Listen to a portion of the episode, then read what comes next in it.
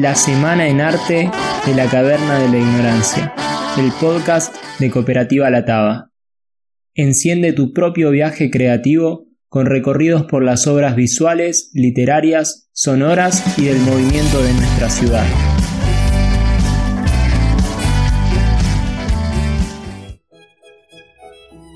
Consideradas raras, locas, excéntricas o, cuando mucho, mujeres ociosas entregadas a un mero pasatiempo, signadas algunas por apellidos ilustres que las habilitaban hasta cierto punto.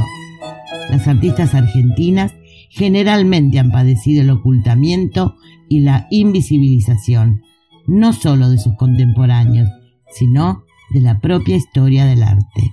Este es un extracto del texto de presentación del catálogo de la muestra El Canon Accidental. Mujeres Artistas en Argentina, 1890-1950. Esta muestra se puede visitar en el Museo Nacional de Bellas Artes hasta el 7 de noviembre. Son 80 obras realizadas por 44 artistas mujeres. Hay pinturas, dibujos, fotografías y esculturas. Y algunas están siendo exhibidas por primera vez. Georgina Glusman es la curadora de la muestra profesora del Departamento de Humanidades de la Universidad de San Andrés, doctora en Historia del Arte, investigadora del CONICET. Esta muestra es una pequeña parte de su trabajo de investigación sobre mujeres artistas desde hace 15 años. La escuchamos. Esto es una muestra pionera, una muestra inédita en el Museo Nacional de Bellas Artes cuyo mm, impulso fundamental tiene que ver con eh, la actual dirección y en particular con Mariana Marchesi, directora artística del Museo Nacional de Bellas Artes. Es interesante señalar entonces que esta muestra pionera no solo se va a nutrir del acervo sumamente rico del Museo Nacional de Bellas Artes, sino que incorpora obras de muchos otros museos, museos provinciales con grandes acervos todavía desconocidos o parcialmente desconocidos en la ciudad de Buenos Aires. Es una exposición que muestra y también enseña. Me deleité mirando autorretratos y figuras de rigurosa perfección. Me detuve frente a bellos paisajes, me emocioné con los sentimientos humanos. Pero de pronto pensé que en esas mujeres artistas el nivel socioeconómico había sido clave para poder llegar a algún reconocimiento.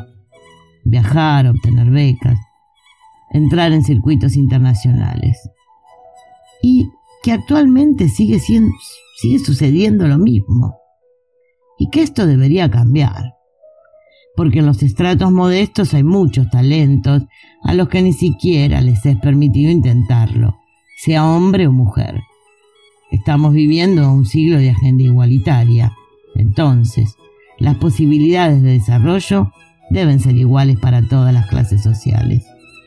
Al final de mi recorrido, volví a observar una obra con el título Labores. Es una pintura que tiene un costurero, unas agujas, un bastidor bordado y una revista de tejido. Me quedé un rato. Un hombre se acercó y me dijo, qué rareza, en la década del 40 bordar no tenía un valor importante en el arte. Le respondí, sin embargo, hoy son muchas las y los artistas que trabajan en este arte, en el del bordado, en forma individual y en grupos. Me tomé el colectivo de regreso a casa y me dije, si podemos conocer en la actualidad la presencia de las mujeres en los mundos del arte del pasado, es gracias a la investigación que se inició en los años 70, que ha desmentido a textos clásicos que no citaban ni siquiera a un artista. Al final, todo se trata de evolución. La igualdad de género, capacidades y social, más tarde o más temprano, sucederá. Solo se trata de seguir trabajando para que ocurra. Gracias por este canon accidental. por Gaia Orbe, producido por Cooperativa La Taba.